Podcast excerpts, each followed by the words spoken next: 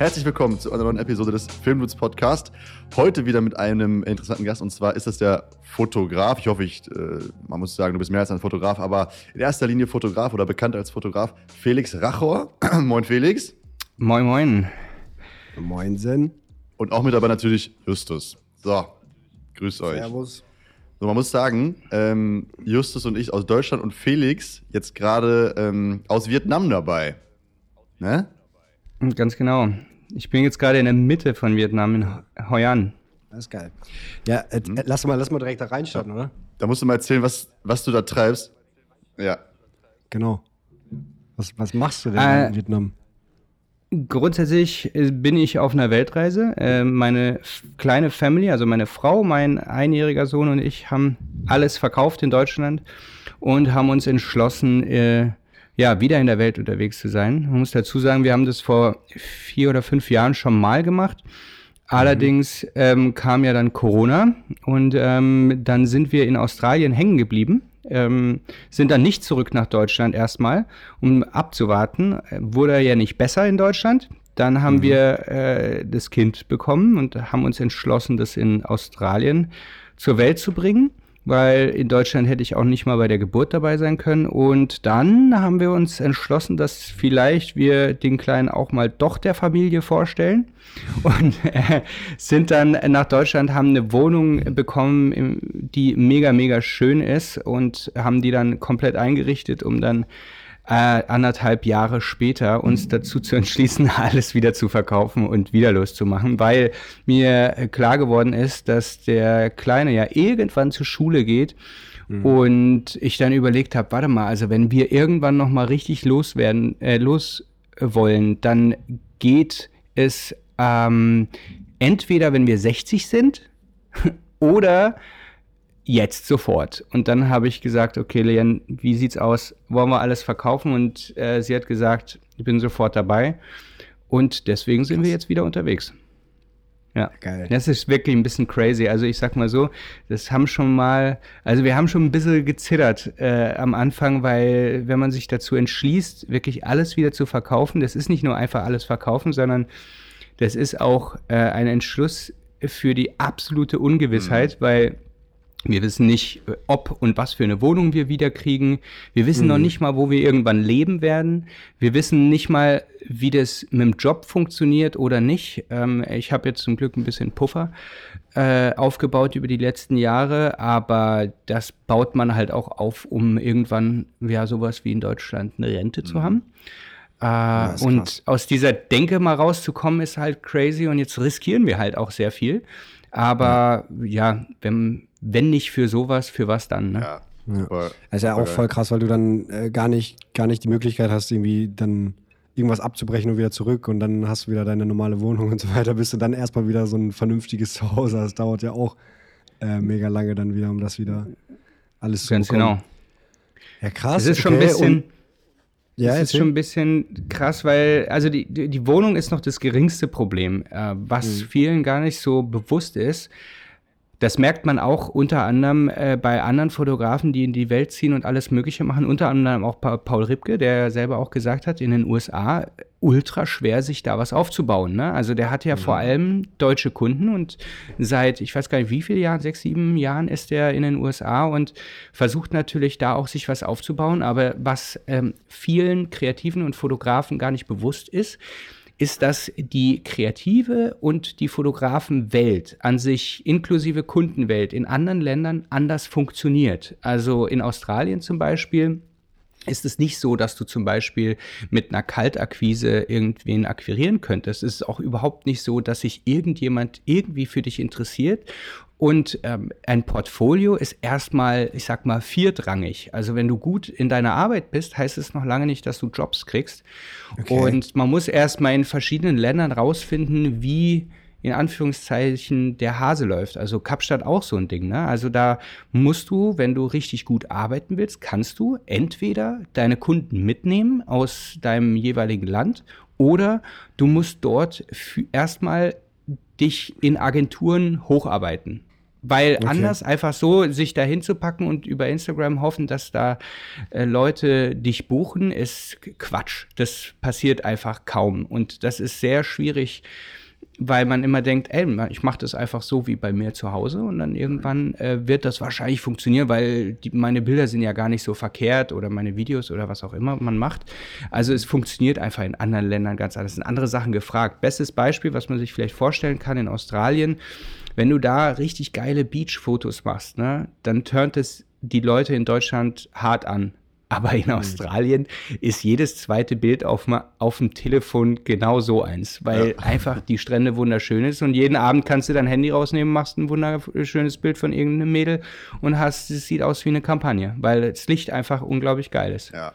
Okay. Also das habe ich erstmal gelernt. Mit anderen Worten, wenn ich zurückkomme nach Deutschland, also sollte ich zurückkommen nach Deutschland, ähm, dann müsste ich meinen Job komplett von Null aufbauen und meine Community, die ich mir vor Jahren aufgebaut habe, ich sag mal auf Deutsch, die lasse ich gerade so ein bisschen im Stich, weil auf meiner Fotografen-Page mache ich deutlich weniger, weil wir uns jetzt eben auf die ganze Reisegeschichte konzentrieren und ich, wenn dann da eben was Richtiges machen will, und da eben in einem komplett anderen Genre rumtingel. Also Travel und, ähm, sage ich mal, Family Life. Äh, Content ist was ganz anderes als das, was ich sonst gemacht habe. Mhm. Ich muss aber sagen, zum Beispiel jetzt in, Ka in Kapstadt ähm, ist es ja, glaube ich, schon ein bisschen einfacher, allein durch die Zeitverschiebung, die du nicht hast. Und irgendwie sind auch super viele Deutsche da, oder? Auch deutsche Brands. Und generell macht es ja auch Sinn, dass du im Winter dort irgendwie so Sommer-Content produzierst. Also ich glaube, da ist es schon ein bisschen einfacher Fuß zu fassen als in einem Land wie Vietnam, schätze ich jetzt mal, oder? Vietnam stelle ich mir super schwer vor. Ist auch kulturell ganz anders. Jein. Also wenn du in Vietnam versuchst, dort Fuß zu fassen, dann kannst du halt nicht auf Weltreise denken, dass du nach zwei Wochen irgendeinen Job hast. Also so funktioniert das sowieso nicht. Das heißt, sich irgendwo in einem Land einen Namen zu machen, das geht halt nicht von heute auf morgen. Ähm, und also das habe ich auch gar nicht vor. In Kapstadt ist es was anderes. Also da gehst du ja hin, weil die Produktionen da unten sind. Ähm, entweder du reißt dich sozusagen in den Produktionen ein oder du nimmst deine Kunden mit.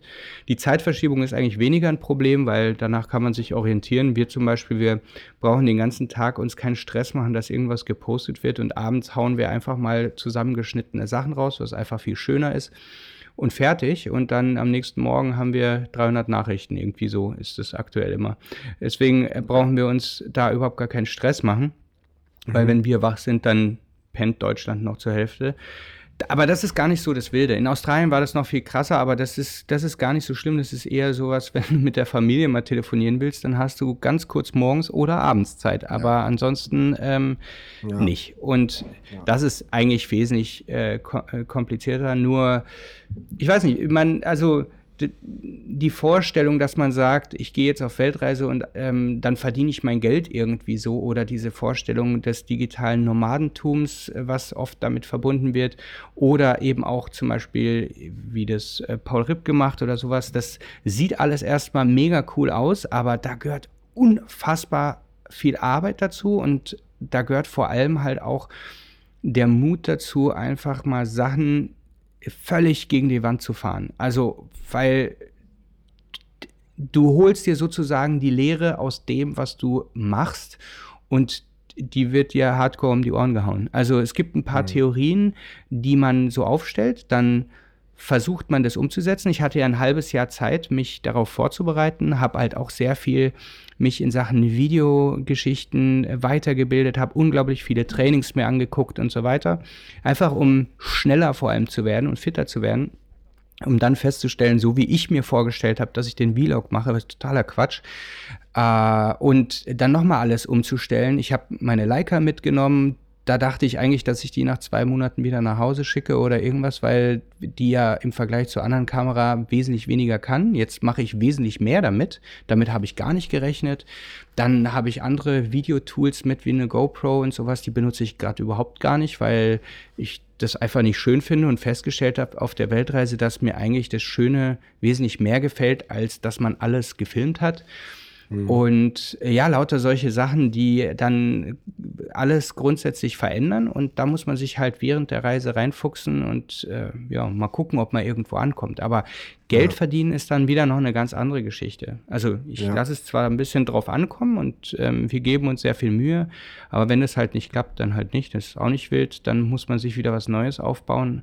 Aber wenn ich sage, ich komme in vier Jahren wieder oder sowas, dann darf ich halt auch nicht damit rechnen, dass ich in vier Jahren wieder dort anknüpfen kann, wo ich mal war. Und das weiß ich schon mhm. aus Erfahrung, dass das nicht so ist, weil ich nämlich beim letzten Mal, als ich wiedergekommen bin aus Australien, erstmal auch kein Kunde auf mich gewartet hat. Das hat sich dann so Step by Step wieder aufgebaut. Aber da muss, müssen die Leute ja erstmal wissen, dass man erstens wieder da ist und zum Zweiten haben die sich ja auch alle schon andere Leute gesucht, um mit denen zu arbeiten. Und die werden sie ja auch nicht direkt wieder austauschen. Ja, voll. Kannst du einmal kurz nochmal erzählen zu diesem, zu dem Australien-Ding? Also wie hast du es dann damals da gemacht? Wie, erstmal, wie lange warst du in Australien dann und hast da gearbeitet als äh, Fotograf dann? Also ich war erstmal geplant nur drei Monate in Australien und das war mhm. genau 2019 im Dezember sind wir los und dann mhm. war ja im Februar schon ähm, Corona am Ankommen und in Australien wurde dann sehr schnell alles dicht gemacht. Das heißt Anfang März, wo in Deutschland das anfing, wurde in Australien alles dicht gemacht. Das heißt, den Ausländern wurde gesagt, ihr könnt jetzt noch einen Flug nehmen und ähm, dann seid ihr raus und so schnell kommt auch keiner mehr rein. Australier durften auch nicht das Land verlassen. Und wir mhm. haben uns die Situation in Europa angeguckt und dachten uns, boah, ey, wenn wir da jetzt hinfliegen, das ist ja noch viel schlimmer. Und dann sitzen wir da irgendwo, wo nochmal genau, weil wir haben ja gar keine Wohnung. Das heißt, wir müssten eine Wohnung suchen während Corona, was ja ultra schwierig ist. Und dann mhm. haben wir gedacht, na weißt du was, also dann suchen wir uns einfach irgendwo ein, ein, Bundesland, wo es ein bisschen günstiger ist, eine Bude und das war dann in Melbourne. Und dann waren mhm. wir erstmal einen Monat, dann zwei Monate, dann drei Monate in Melbourne. Und dann haben mhm. wir ein Visum, eine Visumsverlängerung von einem Jahr bekommen und dann haben wir gedacht, naja, weißt du was, dann machen wir einen Roadtrip. Dann, und wenn irgendwo was zu, zugemacht wird, weißt du, dann sind wir entweder in dem Auto und wenn man das nicht darf, dann nehmen wir uns halt irgendein alles Airbnb und gehen immer an den Strand. Wo ist das Problem? Und dann genau das haben wir gemacht. Und dann waren wir insgesamt, glaube ich, fast zwei Jahre weg. Äh, und dann, ja, war eben das Kind da, was dafür gesorgt hat, dass wir äh, nach Deutschland dann nochmal gegangen sind. Und dann wurde es in Deutschland wesentlich lockerer. Aber das war ja. auch ich sag mal, so ein umgekehrter Kulturschock, als wir zurückkamen, weil wir uns gedacht haben, holy shit, wie ist Deutschland denn drauf? Ähm, weil in Australien alles sehr strikt war und sich alle an Regeln gehalten haben. Und in Deutschland einfach es zwar ein paar Gesetze gab, aber sich keine Sau dran gehalten hat. Okay. Also so war das ja, gefühlt für uns. Und ähm, ja, und wie gesagt, dann habe ich erstmal geguckt, was mache ich denn überhaupt? Und ich hatte äh, erstmal auch keinen Bock, so zu arbeiten wie damals. Ich hatte damals auch ein Studio, dann hatte ich keins mehr. Und in Australien war es so, dass ich erstmal, und das ist das Lustige, ich habe wirklich, glaube ich, 200 E-Mails verschickt, einfach mal aus Spaß, ganz am Anfang, an Agenturen und äh, also Werbeagenturen und sowas. Ja. Und habe extra ein richtig schönes Portfolio und allem drum und dran richtig schick aufbereitet, so dass man sich das gut angucken kann, die E-Mail sehr schnell lesen kann, sehr schnell einen Überblick hat für das, was, was der da macht, damit man nicht viel lesen muss. Und ich habe original null Antwort bekommen. Also nicht ein einzige E-Mail zurück. Crazy. Und da Krass. war ich schon so, hä? nicht mal eine Absage. Und dann habe ich mal mit ein paar Leuten dort gesprochen, als ich dann welche kennengelernt habe. Und die haben mir gesagt, ja, aber so funktioniert das ja auch nicht. Also du musst ja erstmal irgendwie mit irgendjemandem zu tun haben, der nimmt dich dann mit auf eine Party, stellt dich vor. Und als es dann so war, dann waren dann alle auch so, boah, du bist der krasseste und boah, wie heftig und wir müssen unbedingt irgendwas machen und du denkst ja, boah, geil, läuft bei mir. Und dann merkst du, ah, na, warte mal, das ist diese australische, schrägstrich amerikanische Höflichkeit, ähm, was wir als in Anführungszeichen ehrliche Deutsche, äh, womit wir nicht umgehen können, weil die sagen zwar, du bist der krasseste Typ und ich habe noch nie so einen Fotografen gesehen, aber eigentlich wollen sie dir nur in den Arsch kriechen, sage ich mal auf Deutsch, um mhm. danach sich einfach nicht mehr zu melden. Ganz klassische okay. Nummer. Das darf man auch nicht übel nehmen, weil das ist normal. Also am Anfang hat mich das wirklich richtig getoucht, Das ging hin bis zu einem mhm. Mega-Influencer, den wir getroffen haben. Meine Frau hat ihr ein Portfolio zeigen wollen und bevor sie das Handy umgedreht hat, also sie konnte es noch gar nicht sehen, hat sie schon gesagt, boah, amazing. Und ich, ich musste nur lachen, weil ich mir dachte, so, da warte doch wenigstens die Sekunde ab, bis du es überhaupt sehen kannst. weil das, also das ist einfach nur, das, das, ich weiß nicht, das ist wie, wenn du irgendwo reinkommst und guten Tag sagst, sagt man einfach so, ist so. Und ja. daran muss man sich erstmal gewöhnen und dann rauszufinden, wie geht's denn dann, ist gar nicht so easy. Aber ich, für mich war die Lösung in Anführungszeichen, du musst erstmal in die Bubble, du musst mit den Leuten zu tun haben, du musst mit denen mal irgendwo äh, was trinken gehen, irgendwas mit denen machen und halt dort vielleicht auch deine Projekte mit den entsprechenden professionellen Kontakten, also in äh, Make-up-Artisten, Stylisten, äh, Produzenten umsetzen, um dann überhaupt erstmal einen Namen sich generieren zu können. Es war auch okay. so, mhm. dass ich auch eine super Lehre in Australien. Ich hatte mit einem Fotoladen zu tun, ähm, sowas wie, also Foto George heißt es, glaube ich, äh, sowas wie Foto Meier in Deutschland, wie auch immer. Ähm, also nichts Tolles, die verkaufen halt Equipment. Aber die haben halt auch einen YouTube-Channel und der YouTube-Channel lief halt so average. Ne? Also die haben da so einen Erklärbär, der da irgendwie ein paar Kameras erklärt, fertig. Und dann dachte ich mir so, ey, weißt du was, wir können doch mal was zusammen machen, einfach aus Spaß, weil ich einfach wissen wollte, wie funktioniert die Welt. Und dann haben die erst nicht geantwortet, irgendwann haben die geantwortet, dann haben sie mich mal eingeladen, haben mich mega gefeiert und dann hatte ich denen was richtig Geiles vorgeschlagen, nämlich dass ich ein paar Videos einfach für die produziere, eine kleine Serie, die müssen nichts bezahlen und ähm, ja, wollten die dann am Ende nicht, wo ich mir denke, so in Deutschland, boah, hätte ich da so Kohle für genommen, weißt du, und die wollen mhm. nicht mal, wenn sie es hinterhergeschmissen bekommen, weil es funktioniert einfach anders. Und Crazy, das okay. muss man einfach lernen. Das ist komplett irre. Das Deswegen, es, es gibt bestimmt auch Nischen, wo man sich denkt, boah, geil, da kannst du dir was aufbauen, wo du in Deutschland nicht mehr drüber nachgedacht hast. Ich glaube zum Beispiel im Immobilienmarkt in, in äh, ähm, Australien funktioniert mega krass. Dann hatte ich einen Kumpel, der hat sich auch in der Fotografie was aufgebaut, unfassbar. Der hat keine Ahnung von Fotos, ja. Ist als, wir nennen ihn immer Bäcker Basti weil mhm. der hat mhm. bei der Bäckerei am Anfang gearbeitet mhm. und dann hat er sich eine Kamera gekauft und dann hat er Schneckis fotografiert für OnlyFans und so ein Zeugs, ja? Also mhm. die Abteilung. Und dann hat er, äh, saßen wir irgendwann zusammen, weil er wollte immer wissen, ja, wie mache ich die besser und wie auch immer die Fotos. Und dann hat er mir mal gesagt, was der verdient. Der hat so viel Asche gemacht. Oh mein Gott. Und zwar mit, weil er einfach einen Sinn für, für das Business hatte. Der hat dann Werbung geschaltet bei Instagram und Facebook auf genau diese Mädels mhm. und hat Packages gebaut, hat dann irgendwelche Buden gemietet, hat dann über Zeit die, ver, ver also, äh, ähm, ja, Shootings verkauft und dann hat er das sozusagen ähm, immer teurer gemacht und die Zeit knapper bemessen, sodass er wirklich auf Masse gegangen ist dann und hat mhm. aber richtig ordentlich, also nur am Wochenende konnte er das machen und hat dann 8000 netto äh, im Monat gemacht mit nur am Wochenende arbeiten für so eben solche Schneckis.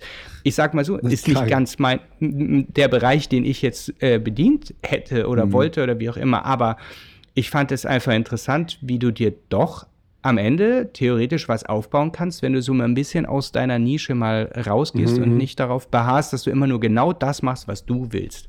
Also, mhm. das könnte schon, es gibt immer Wege, das ist das, die Lehre, die ich da draus ziehe, nur nicht vielleicht der, der Weg, den man sich selber so äh, ausgemalt ja. hat. Ja, ich glaube, es hängt auch voll viel damit zusammen, wie du, wie du eben gesagt hast, dass, dass es halt, dass Dinge, die für uns in Deutschland halt extrem spannend sind und ähm, irgendwie Leute sehen wollen, dass das in Australien halt einfach nicht so, nicht so spannend ist, ne? Also, ähm, keine Ahnung, Beach-Shootings und so. Wie gesagt, sieht halt, sieht man da äh, jeden Tag und äh, in Deutschland ist es so, oh krass, jeder sehnt sich so danach. Mhm. Und dann ist es halt was, was ganz mhm. anderes.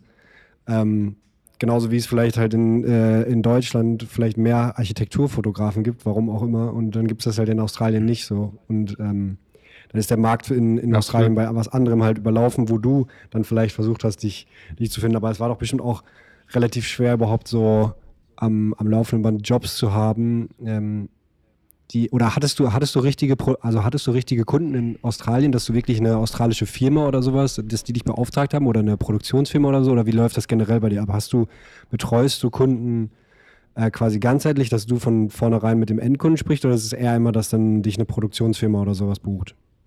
Ach, bei mir ist das alles ganz durcheinander. Ich würde gerne darauf eine straighte Antwort haben, aber bei mir ist das, es wechselt auch ständig.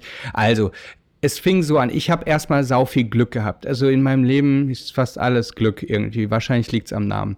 Aber äh, als wir unsere, ich habe mein Studio aufgegeben, ich hatte äh, zeitweise fünf Angestellte, ich habe alles aufgegeben in Deutschland und bin dann, ich glaube, ein Jahr habe ich noch, ich habe ein Buch fertig gemacht mit Elena Campiri damals und dann bin ich auch nach Australien. Und dann kam Corona. Das heißt, auf Deutsch gesagt, kurz bevor Corona kam, habe ich erstens mein Studio, meine Angestellten äh, weg und zum zweiten dann eine Masterclass aufgenommen über, ich glaube, zwei Monate habe ich gebraucht, um das ganze Ding aufzunehmen und ähm, noch zu schneiden. Habe das alles fertig gemacht, habe das online gestellt, bin nach Australien und dann kam Corona. Und was machst du während Corona? Weiterbildung. Also haben sich x Leute diese Masterclass mhm. geholt. Das heißt, während Corona habe ich auch noch unfassbar viel Geld verdient. Mhm. Ähm, obwohl ich dann eigentlich, ich habe damit nicht gerechnet. Ich hatte einfach so eine Newsletter aufgebaut, wo ich dann über drei Monate jeden Tag ein Trainingsvideo for free verschickt hatte. Mhm. Und das habe ich einfach so gemacht, weil ich mir dachte, ey, wenn eh alle in der Scheiße sitzen und ich in Australien sitze und auch nicht wirklich viel machen kann, außer dass ich anderen Leuten helfen kann, na, dann mache ich das doch. Und daraus ist entstanden, dass die Leute sich dann die Masterclass ständig geholt haben, was ich natürlich mega geil fand. Aber mhm. das war das, womit ich mit Abstand am meisten verdient habe, um ganz ehrlich zu sein. Krass. Okay. Meine Kunden, ich habe dort einen Kunden gehabt, der ähm, ähm, Brillen herstellt und äh, Brillen designt äh, Sonnenbrillen und haben dort so ein Shooting gemacht, aber diese ich habe halt das Problem, dass ich eine relativ hohe Tagesgage äh, habe, dass wenn du irgendwo neu anfängst, du aber nicht mit dieser ja, mit deinem Standing sozusagen reingehen kannst. Das heißt, man muss immer wieder weiter unten anfangen, um wieder so ein bisschen sich einen Namen aufbauen zu können. Sonst, du musst dich ja irgendwie beweisen. Und dann rechnest du dir immer aus, naja, also brauche ich das jetzt gerade? Also bringt mir das was? Und mein Problem war, dass ich nicht wusste, wie lange ich in Australien sein werde. Also eigentlich waren ja nur drei Monate geplant.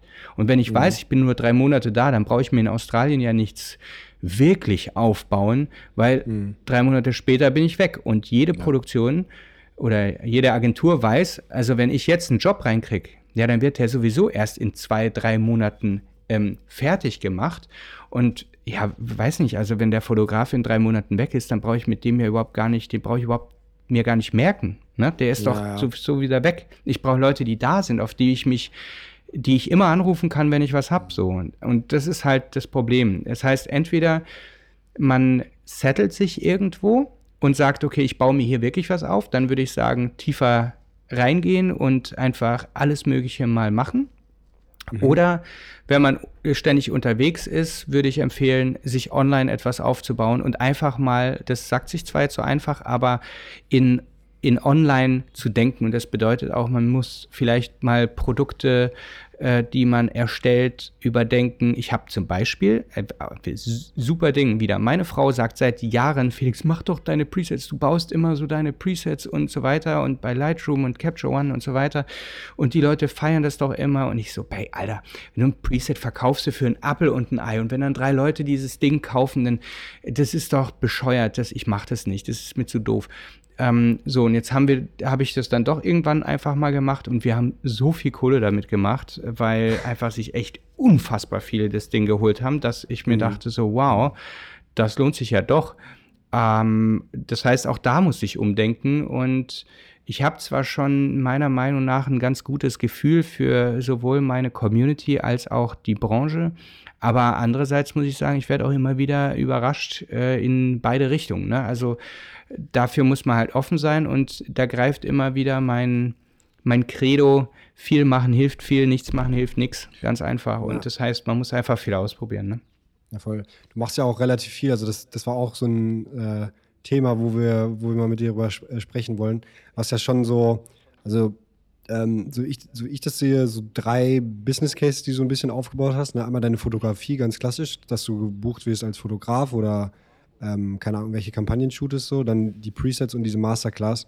Ähm, so wie es jetzt anhört in, in, in, Corona und wenn du so viel unterwegs warst, dann hast du schon, dann waren deine Einnahmequellen schon eher diese die, digitalen Produkte, deine Masterclass und so weiter und und äh, die Fotografie nicht, oder? Oder wie? Oder wie das shiftet sich immer. Als ich in Mhm. Deutschland war jetzt, hatte ich unglaublich viele Kampagnen, lustigerweise letztes Jahr alles Parfümkampagnen die ganze Zeit, Okay. warum auch immer. Und ich sag mal so, so ein, also wenn man, wenn ich so eine Kampagne shoote, dann äh, bleibt da schon gut fünfstellig äh, bei jeder Kampagne. Und wenn du dann drei, vier äh, im Monat machst, dann bleibt schon gut was übrig. Ne? Da musst du erstmal mit so äh, Pro Online-Produkten, wo es kaum Geld gibt, hinterher. Das ist schwierig. Aber wenn du zum Beispiel ja eben unterwegs bist und dich kann kaum jemand buchen, dann ist der Aufwand, äh, sich ständig Kunden hinterher zu schleppen, wesentlich höher als wenn ich sage, okay, ich, ich überlege mir ein paar gute Sachen, ich arbeite daran, ich suche mir die Zeit irgendwo, wo ich halt wirklich längerfristig an was arbeiten kann und dann ziehe ich das Ding durch. Ich glaube, ja, das hat sich bei mir immer geändert. Früher waren es zum Beispiel mal, es gab ein paar Jahre, da waren das Workshops. Da habe ich unfassbar viele Workshops gegeben und da hatte, hatte ich auch so eine Live-Masterclass, die ging eine Woche. Und das hat sich auch richtig gelohnt. Also dann waren das die Workshops plötzlich. Dann hatte ich wieder lauter Produktionen. Dann ähm, waren das, habe ich Videotrainings mal gemacht. Ähm, ach, das ist immer wieder was anderes. Deswegen wird, äh, ist das Finanzamt auch jedes Jahr äh, prüft ungefähr 1000 Sachen, weil sie meine Rechnung immer sehr kurios finden und immer aus allen möglichen aus allen möglichen Ecken und auf allen möglichen Konten irgendwelche Gelder eingehen, die mal hoch, mal klein, mal viele, mal wenige, mal gar keine. Und also das sieht sehr kurios aus. Aber es, man kann es halt am Ende, oder mein Steuerberater, der macht es zum Glück für mich, der kann es dann immer erklären. Aber es ist halt wild. Ich meine, ich will nicht wissen, was was die jetzt schon wieder denken, wenn wir auf einmal lauter Ausgaben haben, die sehr privat aussehen und wir denen erstmal klar machen, naja, wir bauen hier gerade etwas auf, was im Travel- und Family-Bereich ist und ich rechne hier gerade ein Zimmer mit Kinderbett ab ähm, und will denen weismachen, dass das zu meinem Business gehört, bis ich denen dann auf den Tisch legen kann, dass wir auch Kohle damit machen wo, wo ich noch nicht mal weiß, ob es tatsächlich so kommen wird. Ne? Also das ist halt, also wir haben schon ein bisschen was gemacht und wir haben auch, werden auch eingeladen zu bestimmten Sachen oder haben Kooperationsanfragen, aber wir nehmen momentan noch kaum was an, weil es sich einfach, es ist Quatsch, es lohnt sich einfach noch nicht so richtig. Ja. Und wenn, dann wollen wir das vernünftig machen. Aber das ist immer total kurios. Deswegen kann ich auch nicht wirklich sagen, womit ich denn Geld verdiene. Ich könnte jetzt sagen, dass ich, was ich letztes Jahr war, also natürlich die Masterclass hat schon eine Rolle gespielt, aber du musst ja auch denken, so eine Masterclass, die verkaufst du einmal oder beziehungsweise die kaufst du einmal und kaufst du nicht nochmal. Die Nummer ist dann durch. Das heißt, danach musst du dir wieder was Neues überlegen. Dann hatten wir letztes Jahr auch die Buchproduktion mit Elena wieder. Ähm, solche Sachen, das ist auch eine Frage. Natürlich haben wir viel damit verdient, aber der, der Aufwand, oh mein Gott, das ist, glaube ich, Naja, die voll. krasseste, krasseste Produktion, die ich je gemacht habe und wahrscheinlich je machen werde, weil ich habe mir gesagt, ey, das mache ich nicht nochmal. Das ist so, so heftig in den USA, so lange Sachen zu äh, organisieren, machen und tun, bis man irgendwann dann das fertige Produkt hat. Abgesehen davon musst du irgendwie über 200 Bilder bearbeiten, dann musst du das Ganze ins Layout bringen, dann musst du Sachen proofen, bla. Das ist, oh Ja. Gott, das ist so langwierig. Dann jetzt beantworte ich 200.000 E-Mails von Leuten, die sich immer fragen, wo das Buch ist, wo du denkst, wir verschicken doch schon wie irre, aber du gibst dir halt wahnsinnig Mühe, aber es, naja, da gehört so viel dazu, das, das kann man gar nicht überblicken und ob, wenn du dann die Zeit gegen den Aufwand rechnest, dann, äh, naja, weiß Was nicht. für, wie viele Masterclasses hast du so oder verkaufst du so im, im Schnitt oder wie viel hast du verkaufst? Kannst du das, kannst du das sagen? Hast du es auf dem Schirm oder? Insgesamt? Also Ja. ich kann dir sagen, ich kann dir sagen, wie viel es sind knapp 1000. Okay. Ähm, und es kommt immer darauf an, also wann ich was verkaufe, hängt ja immer davon ab, wenn zum Beispiel, also die Deutschen sind zum Beispiel sehr äh, prozentaffin. Die kaufen tatsächlich nach Prozenten. Also wenn ich jetzt einen Code raushaue, dann, äh, dann kaufen die und wenn ich keinen raushaue, dann kaufen die einfach nicht. Also gibt es zwar ein, zwei, die es mal machen, aber irgendwie brauchen Deutsche für alles einen Schubser. Ja. Und deswegen Ja, ja, funktioniert auch Black Friday wahrscheinlich so krass. Ich, Ja, ich hab, also ich habe das noch nie gerafft. Früher war das so, ich habe bis vor ein paar Jahren habe ich nie einen Rabatt gegeben, gar keinen, weil ich der Meinung war, wenn die Leute wissen, dass es bei mir nie einen Rabatt gibt, zu keiner Zeit, dann kannst du es entweder kaufen oder nicht. Und dann hatte ich es einmal gemacht und habe in diesem in dieser einen Nacht ich werde es nie vergessen. Ich bin morgens aufgewacht, habe irgendwie auf die, auf äh, bei, bin bei WordPress rein, auf, die, auf den Bericht irgendwie, dachte mir so, hä, warte mal, ist da irgendwas falsch, da, da stimmt was nicht. Rufe meinen Kumpel an, der die IT bei mir macht, ich so, Julian, irgendwas ist komplett falsch. Die haben da, da die Zahlen, die stimmen doch hinten und vorne nicht. Da, ähm, und dann sagt er, wieso, was stimmt denn da nicht? Ich so, das, das kannst du mir doch nicht erzählen, dass da so viel, ne? Da ist so viel Geld aufs Konto eingegangen in einer Nacht wie in drei Jahren zusammen. Und ich dachte mir so, das kann doch wohl nicht wahr sein, weil ich einmal einen Rabatt gegeben habe. Seid ihr komplett kaputt? Ja, so funktioniert es. Und also die absolut irre. ja, wenn es was, wenn's was umsonst gibt, was ein bisschen, bisschen äh, Rabatt gibt, dann, dann werden sie alle hellhörig, krank. Okay. Ja, ich meine, du brauchst Verrat immer mal, so Felix, was ist da morgens eingegangen? Welch, wo bist du, bist du aufgewacht? Mit welchem Kontostand? Äh, 80.000 in einer Nacht. Das fand ich schon ordentlich.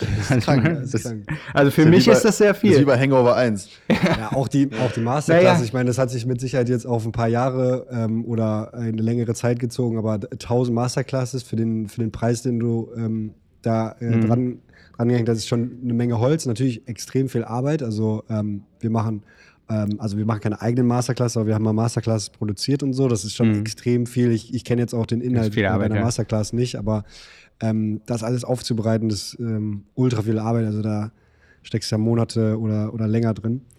Ähm, ja, krass, ja, ja, aber ich meine, das ja, hat sich schon also gelohnt. Das will ich gar nicht, gar nicht, das will ich gar nicht runterreden. Aber das, äh, das Ding ist halt, wisst ihr ja auch, wenn du dann noch mal die Steuern abziehst, dann ähm, ja, hm. ist ein Haus weg.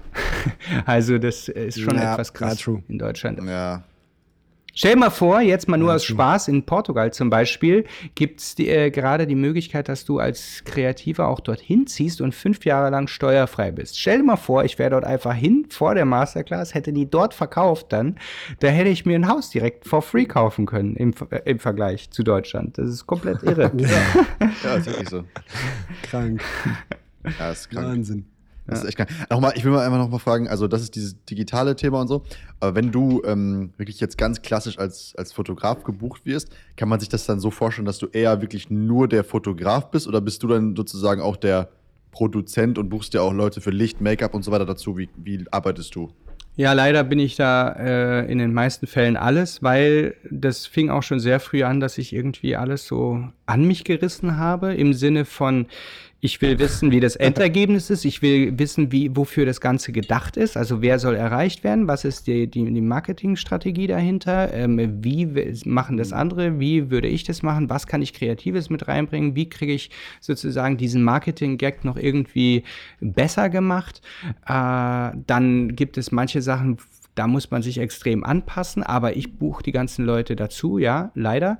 Äh, manchmal habe ich mir gewünscht, mhm. ähm, ich mache das mit einer Produktionsfirma und dann hatte ich mal einen Job für äh, ich weiß nicht, ob ich das sagen kann, aber es war ein sehr, sehr, sehr großes deutsches äh, Unternehmen, was Haarprodukte herstellte. Das war eine Produktion in Los Angeles mit ein, einer sehr bekannten Person. Und dann haben die gesagt, mhm. ja, wir haben eine Produktionsfirma vor Ort. Und habe ich gesagt, mega geil, ich würde gerne so ein Auto und so eine Location so. und das und das und das und das. Ähm, alles kein Problem, das macht die Produktionsfirma.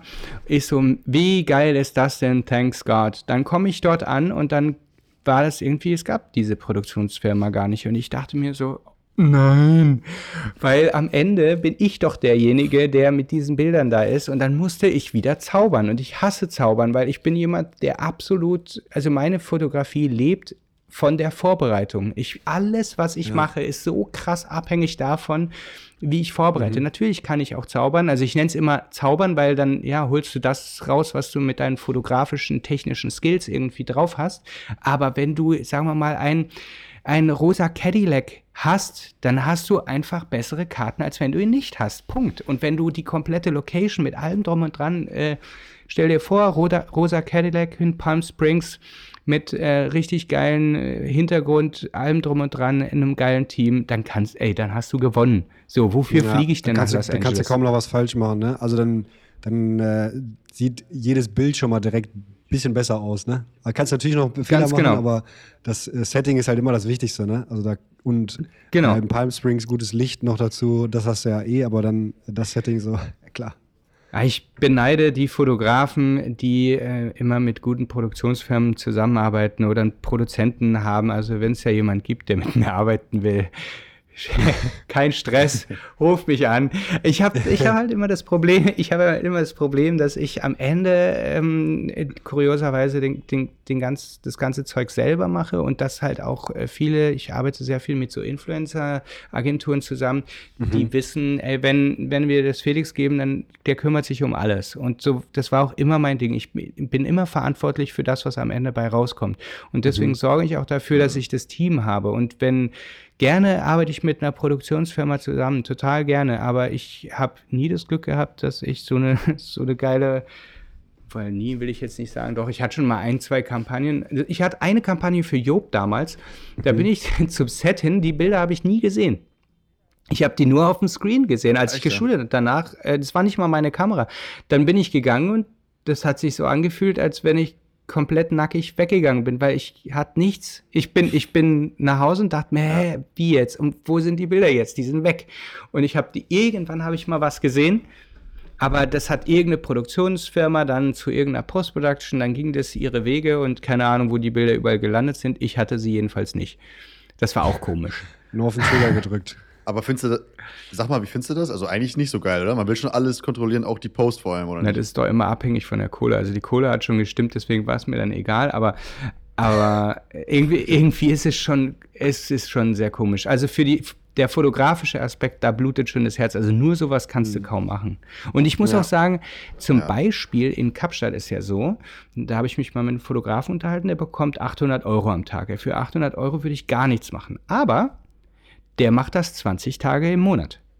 Mhm. Und wenn du das mal mhm. zusammenrechnest und dann sagt er, ich bearbeite drei Monate und den Rest des Jahres lege ich die Füße hoch. Dann denke ich mhm. mir auch so, naja, also es kommt nicht nur darauf an, wie viel du in, am Ende an Kohle gemacht hast oder wie viele Angestellte oder was für ein geiles Equipmentstudio oder sonst was du hast.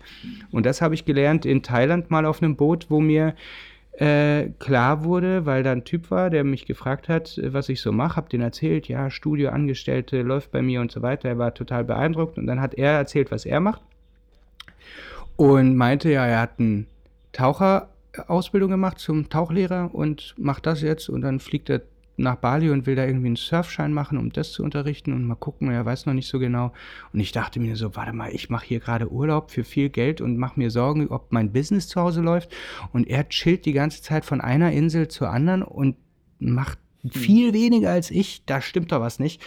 Es ist nicht immer nur irgendwie der finanzielle Erfolg, der, der wichtig ist, sondern halt auch das, womit du happy bist, weil ich sag mal so, deine jungen Betriebsjahre, also wenn du, sagen wir mal, von 20 bis 40 äh, rum, ne? also wenn du da ein Business aufbaust, diese Zeit ist halt auch eine sehr wichtige Lebenszeit. Danach ähm, hast du dir mhm. sozusagen was aufgebaut oder auch nicht, aber aber auf jeden Fall, wenn du bis dahin nur gehasselt hast, um Kohle zu machen, ja, dann kannst du danach mhm. anfangen zu leben. Und das habe ich halt gelernt, dass das für mich der falsche Weg ist.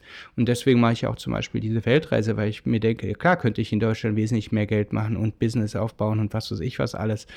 Aber das, was wir jetzt hier machen, das ist das, was mein, ich, ich sage immer, das verlängert mein Leben, weil ich versuche es immer so zu erklären, wenn du dich zurückerinnerst an die Schulzeit, dann kannst du dich eigentlich nur an krasse Situationen erinnern, an die ganzen Tage, wo du in der Schule sitzt nicht. Oder immer, wenn du eintönige Sachen machst, mhm. wo du jeden Tag das Gleiche machst, das vergisst du. Du kannst dich nur an die Sachen erinnern, die krass sind. Aber wenn du zum Beispiel an einen, was weiß ich, drei Monatstrip irgendwie denkst, dann kannst du dich fast an jeden Tag irgendwie erinnern und denkst dir, boah, was wir alles gemacht haben. Mhm. Ja, und dann an das Jahr davor gar nicht so nach Motto. Und ja, ja. Da ja, habe ich eben festgestellt, dass mir einfach es wesentlich mehr wert ist, mit meiner kleinen Familie mich an extrem viele Sachen zu erinnern und äh, das, deswegen machen wir das jetzt. Und ob ich ja. da ein Business noch nebenher mit aufbauen kann oder nicht, das, ähm, das versuche ich einfach, weil es mir halt auch Spaß macht, irgendwie immer neue Sachen aufzuziehen. Und wenn sie klappen, cool. Wenn nicht, dann muss ich mir halt eine Alternative überlegen. Und äh, wer kein Risiko eingeht, der kann halt auch nicht viel gewinnen. Das ist so das, was ich immer gesehen habe. Ja, voll geil. Also, also du, du machst quasi das, was du dass du dir so, so oder so wünschst und, und willst jetzt nicht einfach nur Geld verdienen und dann das später irgendwann mal machen, sondern machst es jetzt, wie du gerade gesagt hast, in deinen, in deinen jungen Businessjahren, äh, willst du es einfach direkt machen und gar nicht äh, irgendwie darauf warten, dass Ja, man es dann irgendwann machen kann, weil meistens äh, tut man es dann, dann doch nicht. Ne? Also ähm, bin ich auch großer Fan von, das dann lieber zu machen, wenn du es wenn du's kannst und das dann irgendwie damit zu vereinbaren, ist ja noch, noch viel geiler. Und wenn deine Family das noch mitmacht, so, um, umso geiler, ne? Also, Ich habe es halt gelernt, ähm, weil äh, ich muss sagen, ich bin selber ein Beispiel dafür, dass ich das so nicht gemacht habe. Also von 23 bis, ja, sagen wir mal um die 30 rum, habe ich gehasselt wie ein Irrer und da sind halt sowohl meine sozialen Kontakte halt als auch mein kompletter Alltag irgendwie verschwunden. Also ich habe mir was aufgebaut, ich konnte mir meinen Namen aufbauen, wie auch immer, und ich, ich, ich lebe davon auch heute noch, deswegen bin ich dafür schon dankbar, aber in der Zeit habe ich halt ehrlich gesagt nicht viel erlebt, außer meinen Job, den ich sehr geliebt habe und den ich auch immer noch geil finde, aber eine Reise oder sonst was war nicht möglich. Andererseits muss ich sagen, dafür kann ich mir jetzt halt auch ein paar Sachen leisten, die ich vorher mir hätte nicht leisten können. Aber ich habe halt auch gelernt, und das hörst du auch immer wieder, wenn du alle Reisenden fragst, man braucht nicht unendlich viel Kohle zum Reisen. Du musst nur die Birne einschalten und mal gucken, in was für Länder, in was für Ländern was möglich ist. Also zum Beispiel nach Südostasien, da kommst du mit einem günstigen Flug, wenn du nicht an einem bestimmten Tag reisen musst, kommst du da relativ easy hin und das Leben hier ist echt günstig. Also wir leben hier gerade in einem riesengroßen Hotelzimmer in Hoi An, einer wunderschönen Stadt am Meer. Äh, das Essen ist mega günstig hier und wir bezahlen hier die Nacht 50 Euro. Ja, das ist schon ordentlich. Wir haben draußen einen mega geilen Pool, wir haben äh, super Essen drumherum, wir haben alles, was man so braucht und überall herrliche Umgebung für Fotografen. Und jetzt habe ich auch schon zu Leon gesagt, lass uns doch ein bisschen länger hier bleiben, weil, ich sag mal so, 50 Euro die Nacht für ein, und wir reden hier von Luxus, ne? Du kannst hier noch viel billiger leben. Aber das ist für uns mega, vor allem mit Kind, haben wir zwei Räume. Ich kann hier gerade einen Podcast aufnehmen, mein Kind schläft nebenan. Perfekt. Also so, so, so kann sich's auch leben lassen. In Deutschland bezahlst du den gleichen Scheiß für eine kleine Bude, äh, hast halt den Flug nicht. Aber wer die Möglichkeit hat, sich so etwas aufzubauen, gerade wenn man so ein bisschen digital denkt, und ich glaube, in Zukunft ist wird immer mehr digital, dann ist es, glaube ich, gar nicht so doof. Ja, voll interessant. Dein, also dein Weg ist voll interessant. Ich meine, was du sagst, also es klingt ja mal so schön und we- wenn man am Reisen ist, dann trifft man ja voll oft solche Leute, wie du eben diesen Surf- oder diesen ja, Tauchlehrer da beschrieben hast. Du triffst voll oft Leute, die irgendwie auch, sagen wir mal, auf dieses ganze Business scheißen und irgendwie nur leben. Ne? Ist ja auch immer cool und ne, interessant und so. Aber ich glaube, so ganz ohne Fleiß geht es dann auch nicht. Also du sagst ja auch, dass du davon profitierst, dass du dann eben in dieser Zeit, in deinen 20ern, sag ich mal, sehr fleißig gewesen bist und dir das aufgebaut hast. Sonst könntest du das ja jetzt gar nicht so machen, wie du es jetzt gerade machst. Jein, also ich muss sagen, es, gibt natürlich auch ganz unterschiedliche Modelle von, äh, wie Leute leben. Und zum Beispiel, was ich wahnsinnig interessant finde, gerade jetzt wieder gesehen, eine, eine Familie mit Kind, die in Bali ähm, drei Häuser gebaut haben mit Investoren und die wahrscheinlich, ich gehe mal davon aus, mit Airbnb vermieten werden. Das heißt, die haben mit Fotografie, Kreativität und so weiter primär nicht ihre Verdienstquelle, haben aber 130.000 Follower auf Instagram und ich fand es so interessant, weil ich mir denke, ja Mann, es gibt komplett andere Welten, die äh, überhaupt nichts mit Fotografie zu tun haben, denn was ich immer wieder feststelle, Fotografen oder Kreative an sich haben immer das Gefühl, die Welt dreht sich da, um genau das. Also es dreht sich um Fotografie, es dreht sich um Videografie, es dreht sich um Content. Nein, überhaupt nicht. Es gibt Leute, die verdienen viel mehr und haben ein mega geiles Leben, weil sie einfach drei Buden vermieten und die haben nicht mal ein Instagram-Profil. Also das, das gibt's halt auch. Oder bauen irgendwo ein Restaurant auf und haben, sagen, es ist doch total schön, ich brauche gar nicht viel verdienen, morgens lege ich die Beine hoch, ähm, dann kommen ein paar Leute vorbei, trinken ein Käffchen, das reicht mir schon für den Tag. Also auch es gibt so unterschiedliche Modelle und ich finde es einfach total interessant, so durch die Welt zu gehen und auch immer die Leute zu fragen, wie sie das alles machen und ähm, wie sie drauf kommen. Ich finde es gerade jetzt zum Beispiel total spannend, dass ich mir gestern gesagt wurde, dass hier in der St- Mini-Stadt, in der wir gerade sind, extrem viele äh, Digital Nomads äh, unterwegs sind, die in den Cafés sitzen und die habe ich dann auch wirklich gesehen. Also ich habe, ich bin jetzt erst einen Tag da, aber ich habe gestern Abend Leute gesehen mit Laptop und Kopfhörern, die da äh, irgendwas gemacht haben ähm, und dachte mir so, Okay, na wahrscheinlich bezahlen die hier 30 Euro die Nacht, äh, chillen sich den Tag ins Café, sonst gehen sie halt an den Strand oder lecker essen oder machen mal einen Trip, aber ansonsten arbeiten die hier und äh, bezahlen viel weniger als in Deutschland und verdienen vielleicht ganz gutes Geld. Warum, warum nicht? Ich meine, das ist mega gut. Und ich frage mich immer, okay, wie machst du das visumstechnisch? Wie machst du das äh, mit, ähm, ja, also wie, wie, wie sehen deren Modelle aus? Also zum Beispiel während Corona wurde ja auch sehr viel auf Homeoffice umgestellt.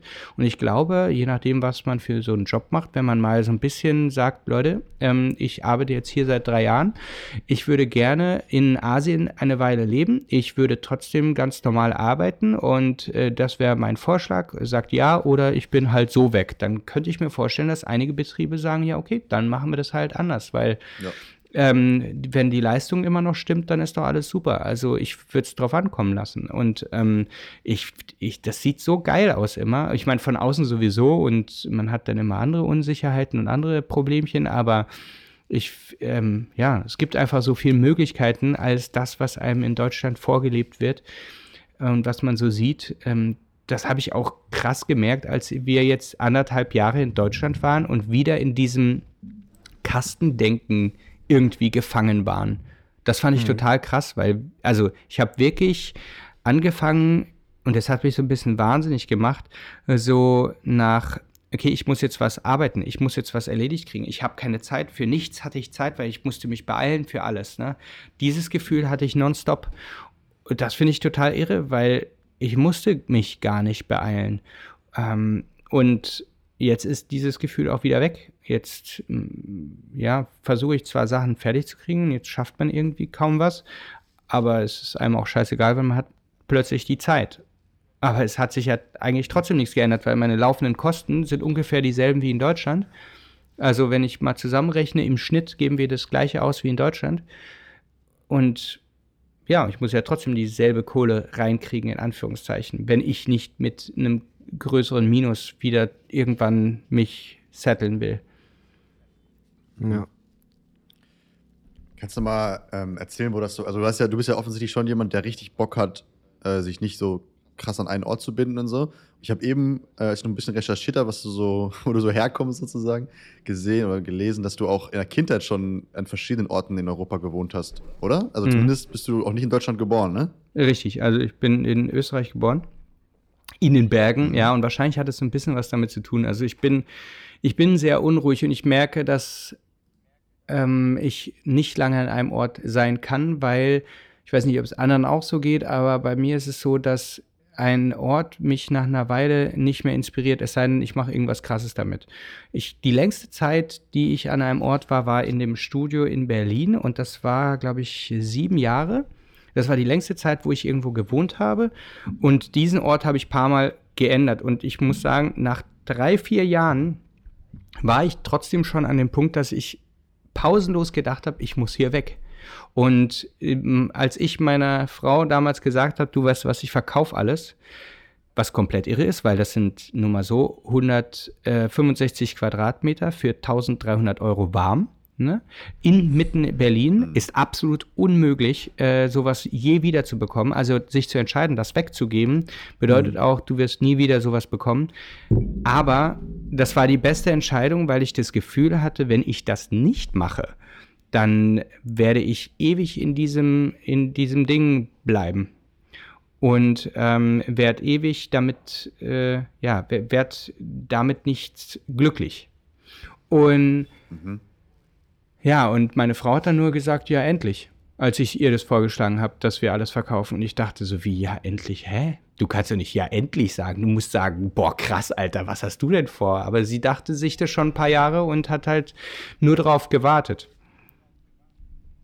Okay, ja, haben sich ja zwei getroffen, auf jeden Fall. Zwei gefunden. Ja, naja, sie, sie macht tatsächlich, also wirklich, sie macht wirklich alles mit. Sie ist dabei und also wenn ich sagen würde, ich ziehe jetzt in die Mongolei, dann sagt sie, boah, okay, na dann ziehen wir jetzt in die Mongolei. Nein, ich ziehe in die Mongolei. Ich Nee, sie weiß es sowieso alles immer phasenweise. Und ich habe, das hat mir übrigens auch geholfen, als mein äh, Ziehvater, so nenne ich ihn immer, äh, früh gestorben ist. Da war ich, wie alt war ich da? Mitte 20.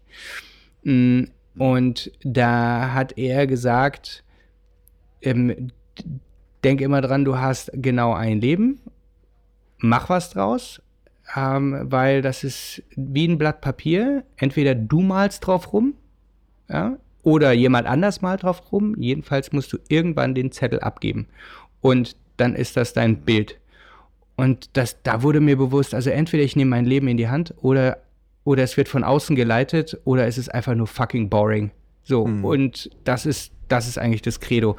Und das zweite ist, was ich immer auch noch dazu sage, ist, man sollte sein Leben so leben, dass man, ähm, dass man zu jeder Zeit sagen kann, dass das geil war. Denn manchmal vergisst man, dass wenn man jung ist, dass man ähm, dann auch leben muss irgendwie. Das, man hat immer in Deutschland das Gefühl, man lebt dafür, ja, dass genau. man, wenn man alt ist, irgendwie leben kann. Und das ist halt, es gibt halt Sachen, die machst du mit 20, es gibt Sachen, die machst du mit 40 und es gibt Sachen, die machst du mit 60. Aber als 60-Jähriger in eine Disse gehen, kannst du machen, ist halt anders, als wenn du das mit 20 machst. So, und ähm, und das ist halt genau das, was ich zum Beispiel ein paar Jahre verpasst habe, wo ich mir dachte, ach krass, siehst du, die ganze Clubzeit, wo ich richtig äh, in die, in die Uz-Uz äh, Partys gehe, wo dann in, in, mit irgendwelchen heißen Weibern rumdance oder sowas, gab es bei mir nicht. Hm. Ähm, also so jetzt mal eine bescheuerte Vorstellung, wahrscheinlich ist es überhaupt nicht so, aber, aber jedenfalls in der Zeit habe ich einfach nur gearbeitet. Ja. ja. Sag mal kurz, wie alt bist du jetzt? Du müsstest jetzt bald 40 werden nächstes Jahr, oder? Nee, ja, tatsächlich. ja, diese, ja so. dieses Jahr wäre ich 39, ja, richtig. Ja. Wie ist neun? Ich habe es eben irgendwo, ich glaube im Sommer, ne? Im Sommer wirst du 39. Genau. Ja, ja. alt. Ja, ist noch nicht so schlimm. Ja, ich kannst du ein bisschen Club kannst, kannst mal die Clubbing-Phase nachholen. Aber ja, es ist schon komplett wahr, ne? Also ähm, finde ich, find ich sehr, sehr gut, dass du sagst und äh, inspirierend auf jeden Fall, glaube ich, für viele Menschen, die äh, immer nur denken, dass sie halt ähm, ja, in ihren jungen Jahren, so wie du es sehr gut beschrieben hast, halt, keine Ahnung, ihren Job durchziehen müssen, damit sie dann irgendwann viel Kohle haben oder so. Ähm, also mhm. ich glaube auch, dass es einfach reicht, dass man sich manchmal auch ein bisschen rausnimmt und äh, auch dann die Zeit ähm, genießt. Ob es jetzt dann Party sein muss, ne? also ist auch für jeden mal was mhm. anderes. Ne? Ob das dann die Erfüllung des äh, jungen Lebens sein muss, jeden, jedes Wochenende äh, feiern zu gehen. So, äh, glaube ich, gibt es auch noch viele andere Sachen, die man machen kann. Aber ähm, halt nur immer an Arbeit zu denken und halt nicht, ähm, keine Ahnung, äh, mal die andere das, das andere, äh, die anderen Sachen zu machen, die man sich so vornimmt für sein privates Leben oder die man halt nicht nur mit Arbeit erleben kann, äh, sind äh, natürlich genauso wichtig, mindest oder mindestens genauso wichtig, wahrscheinlich sogar wichtiger, ähm, je nachdem, ne? Ja, Aber, ähm, naja, vor genau allem, was, was, was ich jetzt feststelle, ist, dass man absolut nicht nach den deutschen oder überhaupt nach irgendwelchen gesellschaftlichen äh, Werten äh, leben sollte, in Anführungszeichen, oder ich zumindest nicht, weil sie einen unfassbar einschränken. Ich finde ja. total krass. Es macht sich sehr, sehr deutlich bei uns in Sachen Kind und Reisen. Also zum Beispiel, äh, was sehr oft gesagt wird, mit Kind geht das nicht mehr. Mit ja. Kind geht, also mhm. irgendwas, ne? So, mit Kind kannst du nicht mehr so reisen, ne? Es, und dann sagst du, doch kannst du, ja, aber nicht mehr so. Du, du, findest irgendeinen Weg. Das ist natürlich, ist immer alles anders, ne? Also ob du jetzt groß, klein, dick, dünn, äh, äh, ähm, ähm, Deutscher oder äh, Asiate oder sonst was, klar, es gibt Einschränkungen, gesetzliche Sachen oder sonst was, aber du kannst alles Mögliche machen, wenn du einfach eine, eine Idee dazu hast. Und wenn du etwas unbedingt willst, dann findet sich ein Weg. Bestes Beispiel auch dafür ist, dass ich mit meiner Frau darüber gesprochen habe, wir würden so gern in Australien leben. Sydney wäre so die Stadt, Traumstadt, wo wir leben mhm. wollen würden. Es ist für uns enorm schwierig. Ja, es, es braucht keiner einen Fotograf in Australien. Ähm, visumstechnisch extrem schwer. Irgendwelche kuriosen Wege werden sehr oft abgelehnt in Australien. Wenn ich das wirklich will, dann mache ich eine fucking Elektrikerausbildung und arbeite zwei Jahre als Elektriker. Verstehst du? Dann lebe ich da. dann muss ich das wirklich wollen. Das heißt, ich habe bestimmt fünf Jahre meines Lebens äh, hergegeben dafür, dass ich dann irgendwelche Elektriker-Scheiße mache. Aber dafür lebe ich dann in Australien. Das heißt, den Weg dazu gäbe es.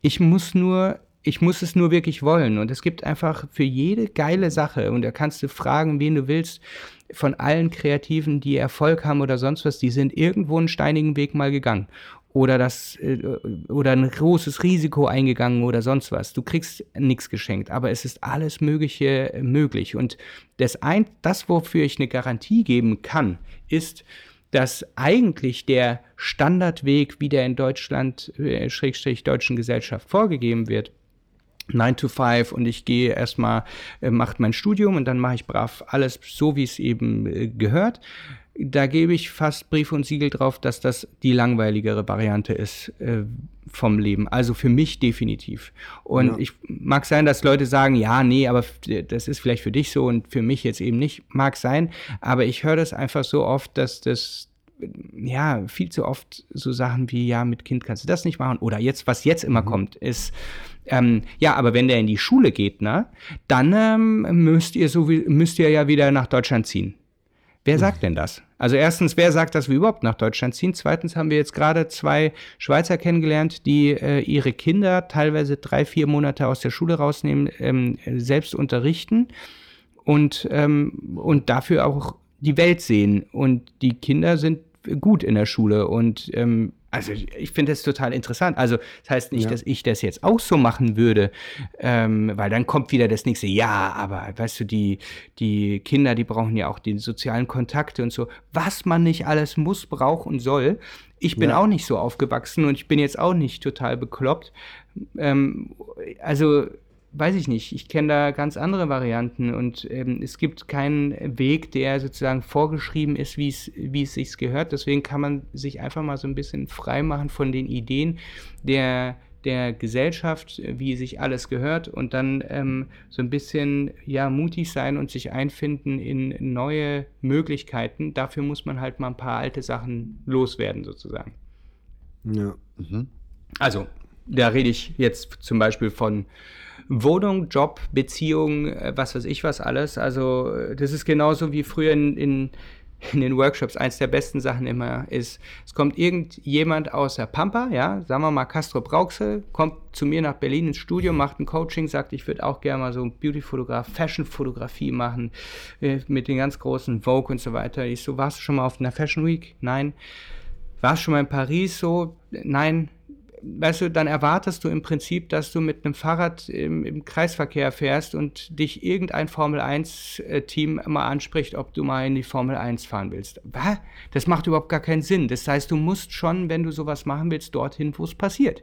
Also mhm. du musst erstmal assistieren bei den ganz großen Sachen oder du musst halt wirklich das Risiko eingehen und in eine Stadt ziehen und das würde bedeuten von deiner Familie weg. Das würde teilweise würde das bedeuten, dass bestimmte Beziehungsmodelle nicht mehr funktionieren, weil der andere, der will was ganz anderes, der will einen Bauernhof führen und du willst Beauty-Fotografie machen.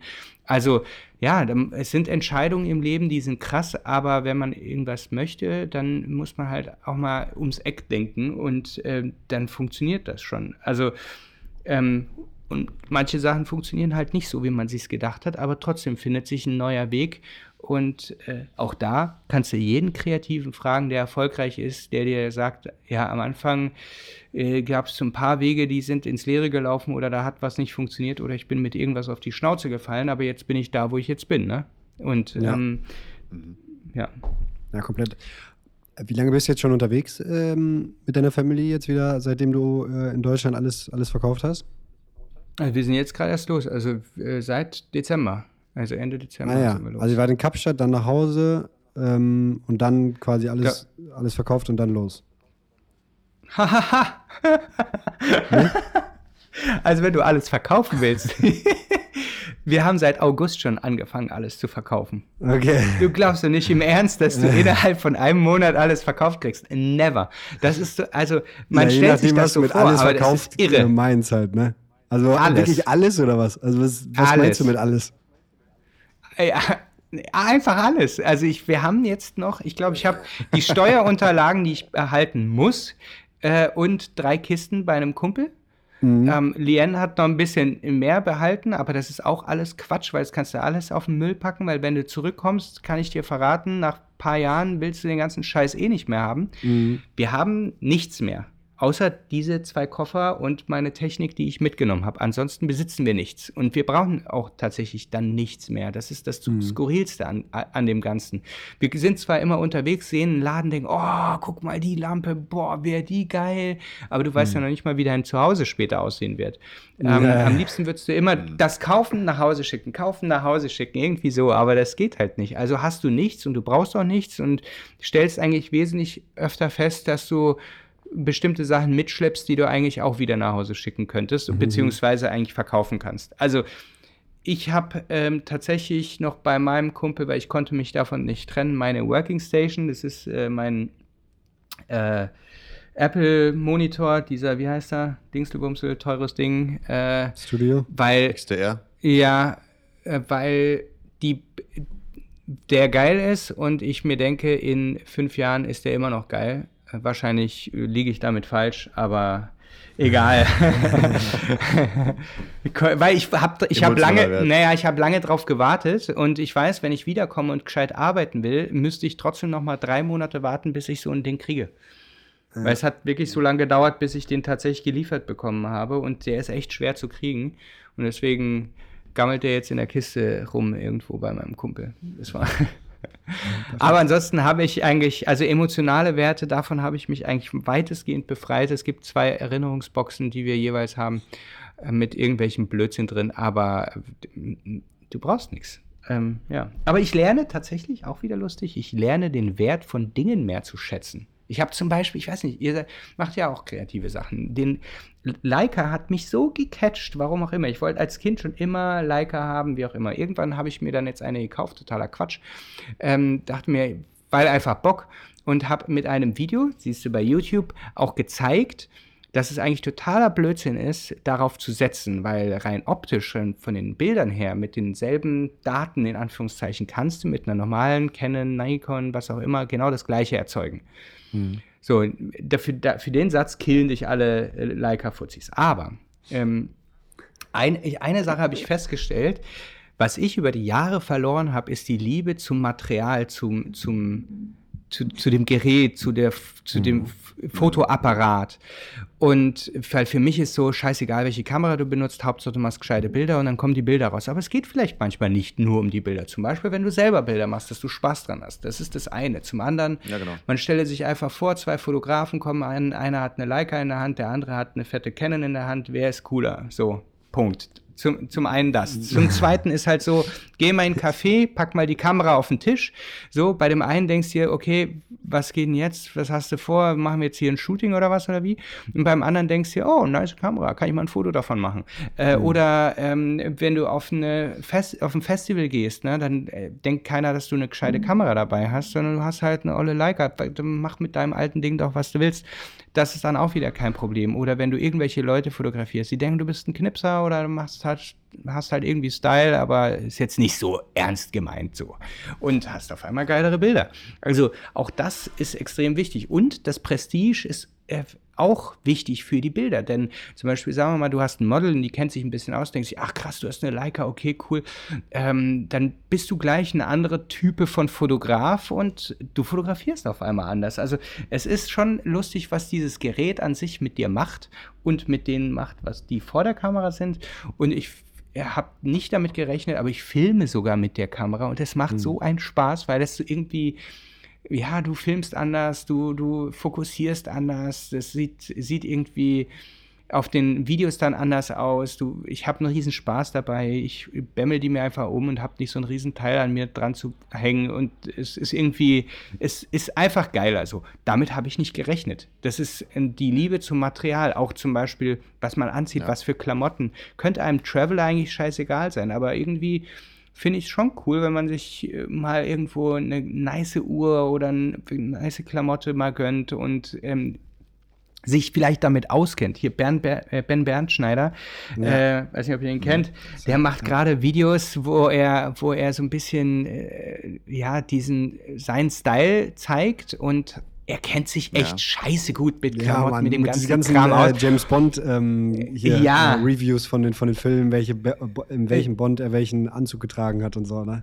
Ganz genau. Und dann geil. guckst du dir das an und denkst dir, ah, muss ich kaufen, muss ich auch haben, mega geil. Und weißt du, da merkst du, dass jemand die Liebe zu dem Material halt hat und auch das zeigen kann. Und genau darum geht's halt auch manchmal. Und das ist eben das, womit sich auch zum Beispiel, sagen wir, Marken wie Gucci, Prada, Dior und so weiter äh, ja schmücken. Das ist die Liebe zu dem Material und nicht nur das Prestige, sondern halt auch, ja, du, ich gebe 20.000 Euro für eine Uhr aus, weil das gehört genau dazu. Und ich, ich muss sagen, ich bin auf dem Bauernhof groß geworden. Mir war dieses Material nie was wert und ich habe jetzt auch keine teuren Sachen, äh, Klamotten mir gekauft oder sonst was. Ähm, die, die Kamera, also die, eine Leica ist viel zu teuer für das, was sie eigentlich hergibt, aber letzten Endes, ich liebe sie und ich würde die Kohle wieder ausgeben dafür. Und ich würde mir sogar die nächste Leica holen schon wieder, weil, Ja. wo er einfach komplett wahnsinnig ist eigentlich, aber, aber es, da äh, habe ich was in mir entdeckt, was komplett neu für mich ist, weil früher hatte ich einfach, ich habe alle mögliche Technik von A bis Z, alles so, äh, was auch schweineteuer ist, aber mir ging es nur um optimale Performance. Und festgestellt habe ich, dass die optimale Performance am Ende, ähm, ja, ich brauche brauch das schon, brauche für meine Kampagnen des Zeugs, aber die optimale äh, Performance, darum geht es nicht immer und vor allem nicht bei jedem. Ja. Das Einzige, was mir Ja, was- fehlt im Vergleich zu allen erfolgreichen Fotografen, ist, dass man sich auf eine Sache beschränkt. Das kann ich einfach nicht. Ich liebe einfach alles machen, diesen analogen Stil mal. Ich liebe Drohnenaufnahmen, dann mache ich gerne Mode, Beauty, äh, Celebrities, dann mache ich aber auch gerne mal so Travel-Zeugs, dann keine Ahnung, ich kann mich nicht auf eine Sache besinnen und das macht es am Ende umso schwerer, weil ich sage mal so, alle großen Kannst du Peter Lindbergh, also schwarz-weiß von vorne bis hinten reicht, weißt du, die paar Farbbilder, die er da gemacht hat, die interessieren keinen, die wollen die schwarz-weißen Porträts sehen, Punkt. Und, und stell dir mal vor, ich würde mein ganzes Leben lang nur eine Sache machen, das wird mich komplett wahnsinnig machen. Das macht mich schon in kürzester Zeit wahnsinnig, aber äh, ja, das, das ist das Einzige. Ich mache halt jeden, jeden Scheiß. Also von super heißer Elena Campiri in halb nackig bis zu, äh, bis zu spießig und Schauspieler und Travel und äh, mal Video, mal Foto, mal, ach, keine Ahnung. Das, ich glaube, da werde ich mich leider nie beschränken können und fokussieren können auf eine Sache. Aber ja. Irgendwann ist man ja dann so ein bisschen festgefahren. Weißt du, wenn du, wenn ich die ganze Zeit Aber diese- ist doch nicht langweilig. So. ja, Ja. ja. wenn ich diese Beauty-Sachen mache, äh, früher hatte ich ja sehr viel Beauty und dieses Kreativ-Beauty, dann wollte jeder genau das von mir sehen. Das ist genauso wie äh, irgendwie eine Nena ihre 99 Luftballons immer wieder nur singen kann, so nach dem Motto. Weißt du, du kannst, du musst richtig Ja. aufpassen, dass du am Ende nicht nur den gleichen Scheiß machst, weil das als Künstler macht dich das irgendwann mürbe. ja, voll. ja, voll. Aber Ja, das kann ich alles voll nachvollziehen, was du gesagt hast. Auch mit der, mit der Leica zum Beispiel. Einerseits, also ich muss jetzt keine Leica sein, ist ja, kann ja auch was anderes sein oder so, aber wichtig halt, dass du irgendwie den Spaß an der Arbeit nicht verlierst. Und wenn das jetzt da, also wenn das jetzt halt irgendwie eine besondere Kamera oder so ist, sodass du sie halt gerne anfasst, dann ist das, glaube ich, für deinen Job erstmal gut. Und jetzt Beispiel Leica, irgendwie wirst du halt auch oft drauf angesprochen einfach. Das ist irgendwie auch ganz cool. Das ist einfach irgendwie eine Kamera, die jeder irgendwie, ja, ganz cool findet oder viele haben das schon mal gelesen oder gesehen mit diesem roten Punkt und so, dann kommst du einfach ins Gespräch und so. Das ist ja auch für deinen Job mega wichtig, dass du einfach mit Leuten ins Gespräch kommst. Wobei ich glaube, dass du damit jetzt nicht so große Probleme hast. Kann ich jetzt nach einer Stunde sagen. Nee, das also, ich sag mal so, das Ähm. ist, das ist äh, tatsächlich ein Ding. Also du, du, du benennst da genau das Richtige. Die Leute reden ganz anders mit dir. Also, als Beispiel, ich würde jetzt. Sagen wir mal zum Beispiel Nucky-Dye-Fotografie, ja? Ich äh, habe hier, nehmen wir mal an, hier ist ein Mädel im Hotel und die, die, die ist ziemlich hot und ich könnte mir vorstellen, mit der könnte man richtig heiße Bilder machen, wie ich zum Beispiel mit Elena Capiri gemacht habe. Jetzt gibt es zwei Varianten. Ich komme mit diesem Prügel von, äh, von Canon da an, mit einem fetten Objektiv drauf dann äh, hat man sofort das Gefühl, also das, das vermittelt diesem Shooting direkt so eine Produktionsatmosphäre. Ja, also du Ja, bist stimmt, so. stimmt. Und wenn ich jetzt mit einer Leica reinkommen würde und ich habe noch kein Foto gemacht, ja, dann denkt man, oh ja, das ist viel persönlicher jetzt plötzlich. Und Ja. ähm, du, du lässt auf einmal dem Fotografen Zeit, weil der arbeitet ja mit so einem alten Ding nach dem Motto. Ja, ich könnte auch zum Beispiel sagen, ich fokussiere das alles manuell, wir lassen uns Zeit. Wenn ich jetzt aber mit einer Canon hinkomme, dann hat jeder das Gefühl, ja, ich kenne mich mit dem Ding auch aus. Drück doch einfach auf den Knopf, mein Gott, machen die anderen doch auch. Ne? Also Ja. da, da ich, du fotografierst viel schneller mit einer mit so einer Kamera. Ein super Beispiel, ich weiß nicht, kennt ihr Jim Rakete?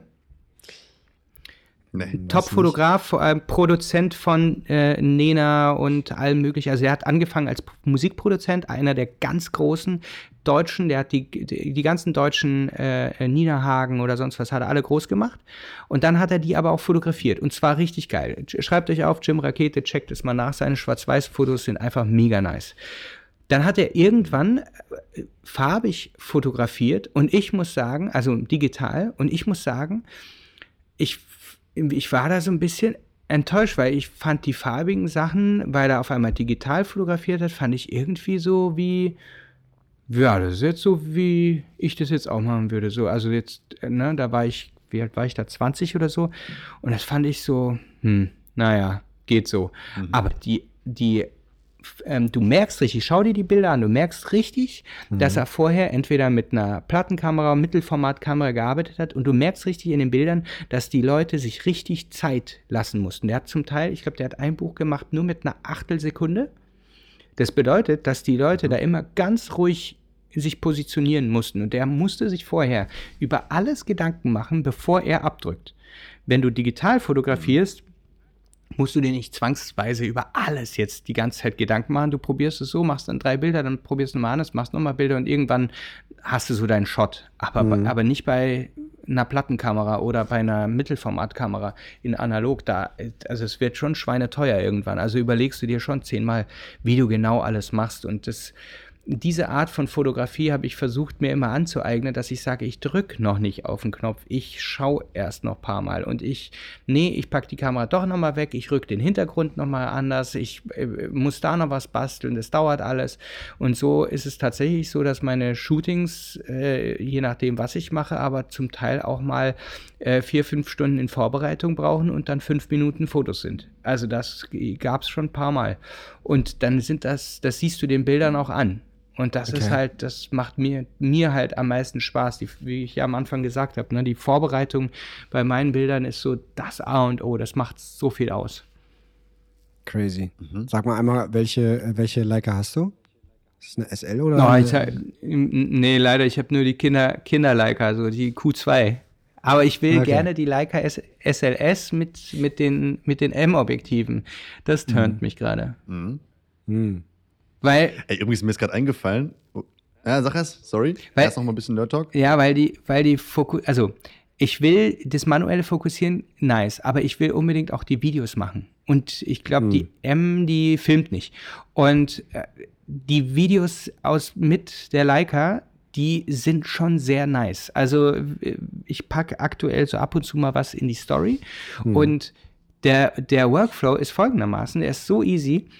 Und zwar nehme ich die Leica, mache kurz mal ein paar Videos, so ein paar Sekunden, dann ähm, nehme ich äh, die App und ziehe mir die Sachen auf, auf, aufs Handy oder habe so mein kleines Schnippertelli, dieses, diesen Kartenleseteil, ziehe das mir kurz aufs Handy, zack in InShot rein, äh, schnibbel das Zeug zurecht, pack die Musik drunter, sieht geil aus. Und das geht so schnell, dass ich mir denke, so, da macht es halt auch wieder richtig Spaß. Und das sieht ganz anders aus, als wenn du das mit einem iPhone filmen würdest, so, oder äh, weil du ja eine sauoffene Blende hast. Und wenn ich das jetzt aber mit einer M mache, da habe ich nur die Fotos und mit der SLS, da habe ich wenigstens die manuellen Objektive noch dazu, was totaler Quatsch ist wahrscheinlich, aber irgendwie turnt es mich an. Wieder so eine Scheiße, die viel zu teuer wird am Ende. Und, und am Ende, naja, aber, aber, Ja, weiß die nicht. SL soll sehr, die Serie soll sehr gut sein, auch für Videos. Also, ähm, Ich hab's, Schon- ich hab die schon mal. Ich habe ganz am, ich habe ganz am Anfang die M, die SL und die Q2 als Test gehabt und habe damit Shootings gemacht. Und die SL hat mich so fertig gemacht, weil die Objektive sind Sigma-Objektive. Und Sigma hat mich nie überzeugt, was die Schnelligkeit und Trefferquote angeht. Die sind langsamer, die sind schwerer und die Trefferquote liegt bei 70 Prozent. Bei Canon mit äh, den entsprechenden Objektiven, also L-Objektiven, bin ich bei 97% Trefferquote. Also ich rede immer von versehentlich unscharfe Bilder. Mhm. Es ist einfach viel, zu, viel zu viel für mich bei, bei äh, Sigma und mit exakt derselben, mit dem exakt selben Handling. Natürlich kriege ich ein scharfes Bild hin, aber ich sage den Leuten immer, dann mach doch einfach mal ein einstündiges Shooting und dann nochmal ein einstündiges Shooting, wo du genau dasselbe machst mit einem anderen Objektiv und dann merkst du einen Unterschied. Das ist total krass, weil na klar kann ich die Kamera nehmen und äh, mit dem Ding fokussieren, aber ähm, gerade bei schnellen Bewegungen und dem ganzen Zeugs in der People-Fotografie hat mich das angezippt. Und genau das ist nämlich passiert bei der ähm, SLS. Äh, Beispiel, Person lacht und beugt sich dabei nach vorne. Ja, also das hat Elena immer gemacht. Die hat, wenn die lacht, dann beugt sie sich nach vorne. Und wenn du diesen Shot kriegen willst, dann hast du nur, hatte ich nur eine Chance, das richtig mit einer Canon hinzukriegen. Die anderen waren einfach viel zu langsam. Da war die Situation schon weg. Und da habe ich es entweder in unscharf oder was ich was, aber nicht so, wie, wie ich es gerne hätte haben wollen. Und da dachte ich mir so, ja, das ist genau die Schwäche oder die Schwachstelle. Wenn, dann müsste ich es manuell machen und mich an diese manuelle Fokussierung gewöhnen und da einfach zügig drin sein. Ähm, und ja, also, oder ich habe den richtigen Shot nicht so, wie ich ihn Hm. äh, haben wollte. Okay. Und deswegen denke ich mir halt auch, die manuelle Fokussierung ist nämlich interessant beim Film, weil du hast schon diesen, so ein bisschen so einen offenblendigen Look und dann beim Film hast du ja diesen Schnupsel da an dem Objektiven dran. Ähm, Ja. Und einen ganz smoothen, ein ganz smoothes Rad. Und wenn du da so ein bisschen in der Fokussierung auch rumdrehst beim Film, sieht das einfach nice aus. Also, Naja. ja, ist vielleicht äh, für für Fotografen grö äh, großer Quatsch, weil braucht keine Sau auf Deutsch gesagt. ma- Maybe ähm, der Look turnt mich halt gerade so an, so dieses, das so zu arbeiten und so die, diese Filmchen zu machen. Ja, und hab da einfach einen Spaß dran. ja, ja. Ist auch schön. Was ich eben noch sagen wollte, ähm, wo du es sagst, das hätte ich jetzt fast vergessen. Wir hatten ja Ben Bernsteiner auch mal im Podcast zu Gast und wollten mit ihm eigentlich so richtig nerdig über analoge Fotografie ja. sprechen. Aber so nach, äh, so nach sechs Minuten oder so sind wir voll abgeschweift und der hat uns dann auch wirklich, das, das deckt sich zu 100% mit dem, was du gerade gesagt hast, hat uns nur noch erzählt, wie geil Burberry Trenchcoats sind und was, was äh, Primark für eine Schweinescheiße sind und äh, das war eigentlich Mega gut, das war hast richtig du lustig. Also, das war, übel, übel lustig. Liebe ich. Ja, ich, mei- ich er feiere ihn noch so, total. jeder, der sowas trägt, der, der sollte sich schämen, man soll sich doch mal vernünftige Klamotten kaufen und so. Das war so gut. Gesagt, das wäre wär der, das wär der Kaffeesatz der Gesellschaft, wer sich bei ein- einkleidet. Richtig gu guter Typ. Ich, wär- ich, ich werde mich so schämen. Irgendwann treffe ich den und ich werde mich so schämen für das, was ich anhabe. Aber ist mega. Ich, ich habe ich hab ihm auch schon gesagt, wir müssen unbedingt mal shoppen gehen. Ich werde sauarm, ey, mit dir. Aber es ist, es, es ist so, ich feiere Ja, das das total. Ich finde, äh, in, äh, in Australien gibt es eine Marke, die heißt, oh, fuck, jetzt habe ich J, also JB irgendwas. Ich, ich such's noch raus. Ich such's noch raus. Die machen so geile Sachen. Sieht alles so ein bisschen Peaky Blinder-mäßig aus. Das ist genau mein Style. Mhm. Liebe ich total. Und er geht ja, es, er geht ja zumindest in die Richtung und macht ein bisschen, ein bisschen anders. Aber ich feiere das total, dass man sagt, okay, weißt du was, ich mache meinen Koffer aus. Erstmal der Koffer sieht schon geil aus. Dann alles, was drin ist, sieht geil aus. Dann, wenn ich an, angezogen habe, habe ich Style. Die Leute ähm, sprechen mich an, weil ich einen geilen Style habe. Weil das tun die Leute nämlich. Ne? Also wenn du unterwegs bist und du kleidest dich entsprechend, dann sagen die Leute, hey, meine, du siehst richtig gut aus. Und das ist, das hat, das hat so was Sympathisches, das hat so was Geiles. Und ja, weiß ich nicht. Also es, ja, Kleider machen Leute, ist so. Und Ja, ähm, ich, ich, ich feiere es einfach. Ja, Da muss ich noch hinkommen. Ich habe noch eine, hab noch eine Frage so ein bisschen zum Abschluss, weil wir gerade auch zum Thema äh, so über Shootings gesprochen haben und so, wie du das so machst und ne, hier mit Elena und bla bla bla.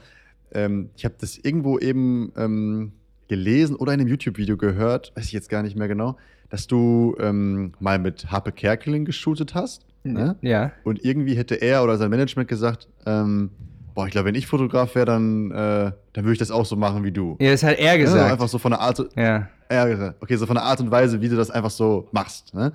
Und da würde mich jetzt mal interessieren, also das ist natürlich jetzt wahrscheinlich aus deiner Brille ein bisschen schwer, das zu beschreiben, aber wie, wie ist das so? Also, nee, kann wie, ich dir genau sagen. Genau, wie, Weil das war eine Ja? spezielle Situation. Also, äh, also ich habe irgendeinen Scheiß vor die Kamera gehalten und mit einer Hand irgendeinen Scheiß rumgefuchtelt, halb hinterm Vorhang und weiß der Kuckuck was. Und mein Assistent stand neben der, neben der Managerin und hat gesagt, also sie hat wohl gesagt, also was der da macht, das nehmen wir sowieso nicht, das kann er sich sparen. Das hat sie wortwörtlich gesagt.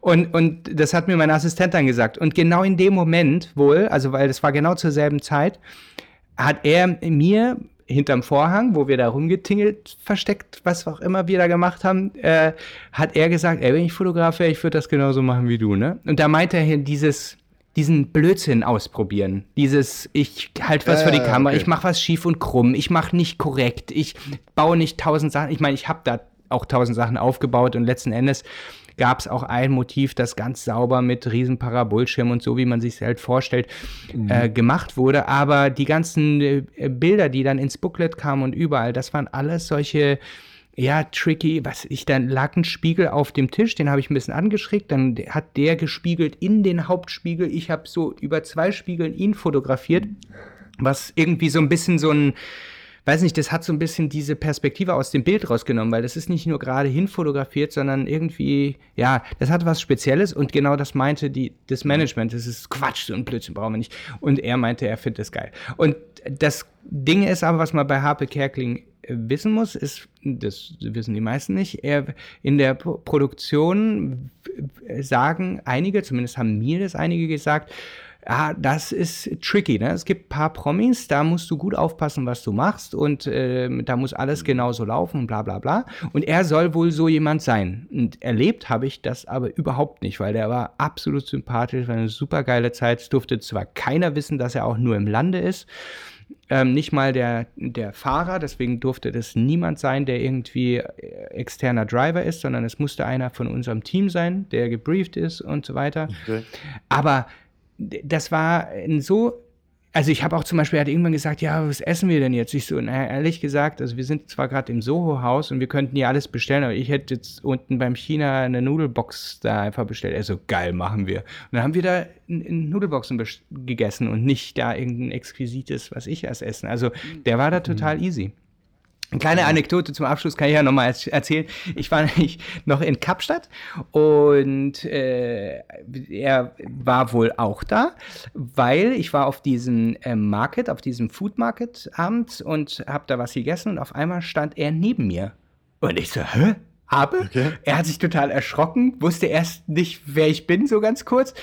Und hat, hat gesagt, Hä, wie war, ich so, Felix, hier, wir haben Fotos gemacht. Oh, Felix, was machst du denn hier? Und er wollte mit einer Amex, wollte er gerade seine Bratwurst bezahlen, die aber nur Cash nehmen wollten. Und ich so, ich kann, ich kann dir die Bratwurst bezahlen. So, naja, auf keinen Fall, auf keinen Fall. Ich muss irgendwo Geld herkriegen. Ich so, mit einer Amex kriegst du jetzt kein Geld so einfach. Er so, was mache ich denn jetzt? Ich so, da, ich bezahle dir, die kommen, dann habe ich, hab ich die bezahlt. Er so, das geht nicht. Ich bin dir eine Bratwurst schuldig. Und seitdem ist er mir eine Bratwurst schuldig. wollte, wollte mit mir irgendwann mal was essen gehen, aber es hat irgendwie immer noch nicht geklappt. Aber die Bratwurst hole ich mir noch, du. die holst du dir. Ah, das Bratwurst. Das ja. ist, gut, das ist eine gute Story. Ja, Felix, Felix, ganz äh, wilder Podcast, aber sehr interessant. Also wirklich, wirklich cool, äh, jetzt mal unabhängig von dem ganzen ah, Foto- und Produktionsquatsch und so. Sehr interessant, wie du das alles so siehst mit ne, Selbstverwirklichung und wo, ne, mit diesem Blatt Papier, das man malt und so, irgendwie ein schönes Bild. Also hat echt äh, Bock gemacht, dir zuzuhören. Vielen ja, Dank. Das freut mich. Ja, sehr geil. Und äh, ich bin, ich ich bin auf eure ganzen Folgen gespannt. Ich werde mir noch einiges durchhören. Die, die mit Ben Bernsteiner kannst du durchbingen. Auf jeden Fall werde ich mir die anhören. Ja. die ist auch sehr gut. gut. Hey, sehr schön. Vielen Dank für Alrighty. deine Zeit. Ja, dann eine schöne Zeit weiterhin. Danke genau. euch. Dann bis bald. Dann, wir hören bis uns. Dann. Mach's gut. Ciao. Ciao, ciao. ciao, ciao.